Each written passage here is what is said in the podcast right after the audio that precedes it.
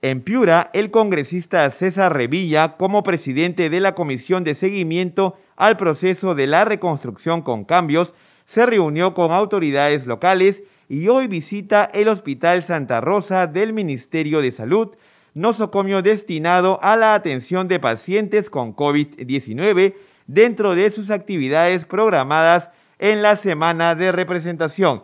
Es en ese sentido que en Congreso Radio le damos la bienvenida al congresista César Revilla para hablar de estas actividades. ¿Cómo está, congresista? Muchas gracias por atender el llamado de Congreso Radio. Muchísimas gracias, José. Eh, un gusto estar, estar contigo y poder conversar un poco las actividades que venimos realizando en la semana de representación.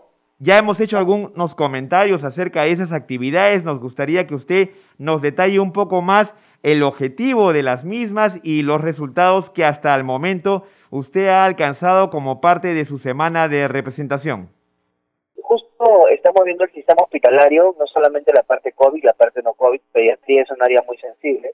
Ayer estuvimos en, salud viendo la parte de UCI, de UCI pediátrica, de UCI neonatal, la cual está totalmente colapsada y deteriorada, ¿no? Los médicos están haciendo una gran labor, pero ya se tiene que haber reposición de equipos en salud, que también colapsa por la falta de este, capacidad resolutiva que tiene el Hospital Santa Rosa. El Hospital Santa Rosa, el cual también no tiene UCI natal y envía a Cayetano. Se pensaba que con el proyecto que tiene Pronis a cargo, que está a cargo de reconstrucción con cambios, se pudiera terminar el, el, la UCI natal en Santa Rosa, pero lastimosamente, a pesar de que la obra se licitó en el 2020, a la fecha se ha tenido que resolver el contrato el 7 de enero de este año. Eh, lento también para la resolución del contrato, pero con, con esta situación eh, vamos a tener una obra que va a estar todavía seis a siete meses más para ser terminada. Eso es de bastante preocupación y estamos ya coordinando con PRONIS y con el Ministerio de Salud para que lo más rápido posible se termine esa UCI neonatológica en Santa Rosa para pues este, los dos millones de pacientes asegurados que tiene que atender este hospital, ¿no? Muchas veces, eh, congresistas, se dice que cuando estamos en el terreno nos damos verdaderamente cuenta de la dimensión que en este caso, por ejemplo, la COVID-19 está teniendo en determinadas regiones. ¿Cuál es la situación concreta que se está viviendo con respecto a la pandemia en su región está azotando fuertemente esta tercera ola a la región Piura o cuál es el manejo que usted ha podido encontrar en la materia? Sí, eh, los, los, los establecimientos de salud están colapsando. Hay muchos, muchas bajas en el propio personal, se está enfermando. Esta variante pues tiene un alto grado de, de contagio y diseminación. Estamos teniendo ese, ese, ese problema y el establecimiento no, no, no, no tiene la capacidad de coberturar, ¿no? Pero eh, lo bueno que también en, algunas personas le están pasando bastante leve y las cartas están siendo rápidas. Pero sí, pues este, si este pico aumenta y llegamos al pico de la ola que es a comienzos de marzo, lo más probable es que ya no tengamos este, capacidad resolutiva y los establecimientos van a colapsar como en primera y segunda ola, ¿no?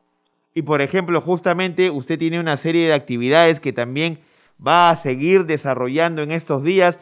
¿Nos podría comentar cuáles son ellas y sobre la base de las mismas, qué medidas eh, va a tomar cuando concluya esta semana de representación? Nosotros mañana estamos en Pacaipampa, vamos a supervisar las zonas de reconstrucción por cambios en la Sierra de Piura, vamos a bajar después en La Matanza, a ver los colegios que están paralizados, eh, vamos a venir en la noche a ver un tema de conexión de electrificación en el kilómetro 41 de carretera Cholucana.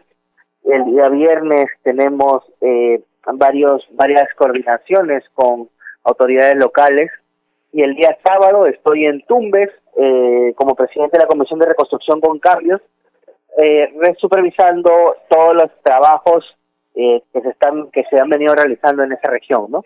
¿Cómo ve el avance de las obras de reconstrucción de un, sin duda alguna, niño costero que ya tiene años de habernos afectado duramente y que todavía no se puede ver necesariamente el cambio que se eh, requería y se prometía desde el Ejecutivo.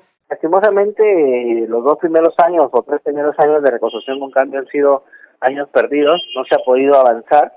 Hoy, hoy ya tenemos eh, algún avance con esta última dirección, pero eh, igual sigue siendo muy lento, ¿no? Esperemos que a diciembre del 2022 terminemos con el compromiso de todo el presupuesto, porque es la fecha donde se acaba la autoridad para la reconstrucción con cambios, y nosotros en este momento estamos haciendo un trabajo de acompañamiento y ayudar a derribar las barreras burocráticas. ¿Podría recordarnos, congresista, cuánto presupuesto contempla esta reconstrucción con cambios y el nivel de avance que desde su experiencia al frente de la comisión respectiva se ha podido evidenciar que se ha logrado para esta reconstrucción con cambios? Sí, maneja 25 mil millones de soles, es el presupuesto inicial con el que inició reconstrucción con cambios. Cuando yo tomé la comisión eh, tenía un avance de la reconstrucción con cambios del 50%. Hoy en día, ya seis meses, cinco meses de haber tomado este, la comisión de reconstrucción con cambios, tenemos eh, un avance ya cerca del 70% de ejecución. Un compromiso presupuestal que eso ya te lleva pues a la ejecución. Agradecemos al congresista César Revilla, presidente de la Comisión de Seguimiento al Proceso de la Reconstrucción con Cambios y representante de la bancada de Fuerza Popular por la región Piura, por acompañarnos en Congreso Radio.